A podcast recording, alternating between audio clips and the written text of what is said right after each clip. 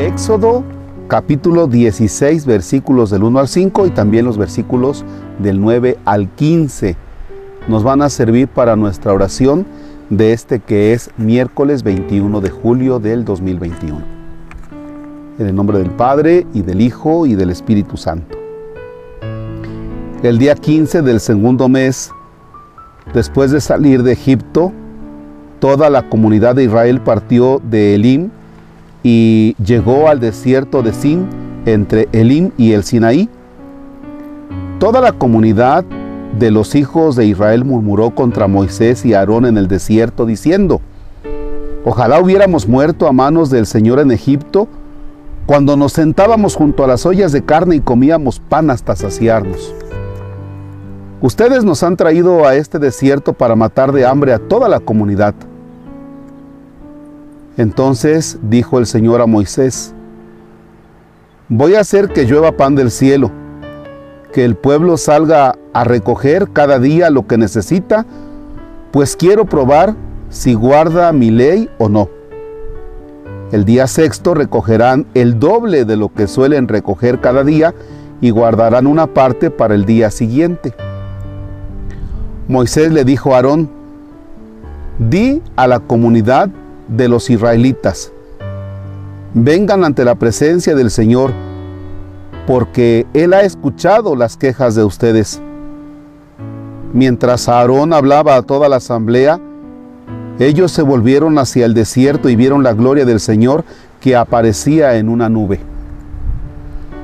El Señor le dijo a Moisés, he oído las murmuraciones de los hijos de Israel.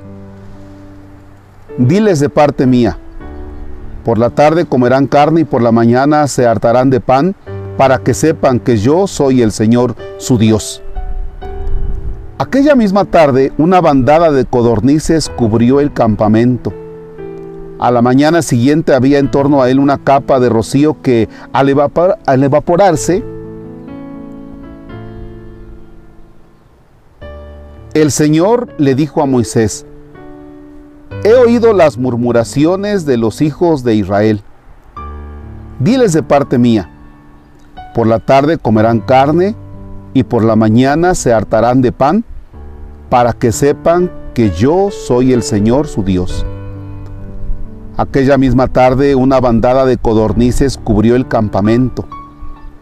A la mañana siguiente había en torno a él una capa de rocío que, al evaporarse, dejó el suelo cubierto con una especie de polvo blanco semejante a la escarcha. Al ver eso, los israelitas se dijeron unos a otros, ¿qué es esto? Pues no sabían lo que era. Moisés les dijo, este es el pan que el Señor les da por alimento. Palabra de Dios. Te alabamos, Señor el pueblo va caminando en el desierto, va a la tierra prometida. Dios le da de comer. Repito, el pueblo que ha salido del desierto va a la tierra prometida. Dios le da de comer. Nosotros, el pueblo de Dios, vamos a la tierra prometida, a la vida del cielo. Dios nos da de comer, pero ya no nos da este alimento que les daba al pueblo de Israel. Ahora el alimento que nos da de comer Dios es el cuerpo de nuestro Señor Jesucristo, el nuevo maná.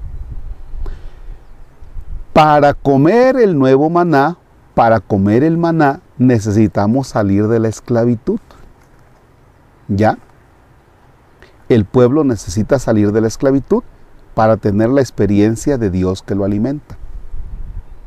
Pero dicen los israelitas, estábamos bien allá, esclavos, pero estábamos comiendo carne, teníamos carne hasta saciarnos. A veces en la vida estamos esclavos del pecado. Y esclavos del pecado, entonces no tenemos la experiencia de Dios que nos alimenta y a veces estamos contentos en la esclavitud del pecado, aunque no me acerque a comulgar, aunque no me acerque a comer ese nuevo maná. Estábamos bien mientras estábamos esclavos allá porque teníamos que comer.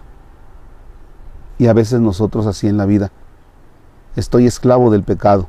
Allá tengo ya algo asegurado.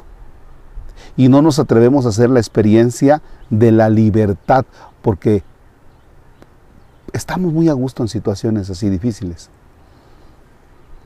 Bien,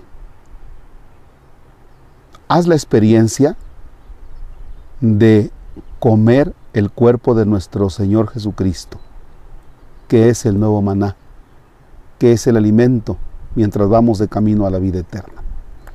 En la oración del Padre Nuestro, le pedimos a Dios que no nos falte el pan de cada día. ¿Cuál? Frijoles, pan, cereal, huevo, tortillas.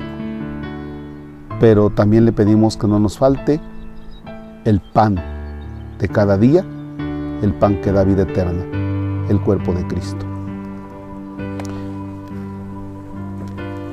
Padre nuestro que estás en el cielo, santificado sea tu nombre. Venga a nosotros tu reino. Hágase tu voluntad en la tierra como en el cielo.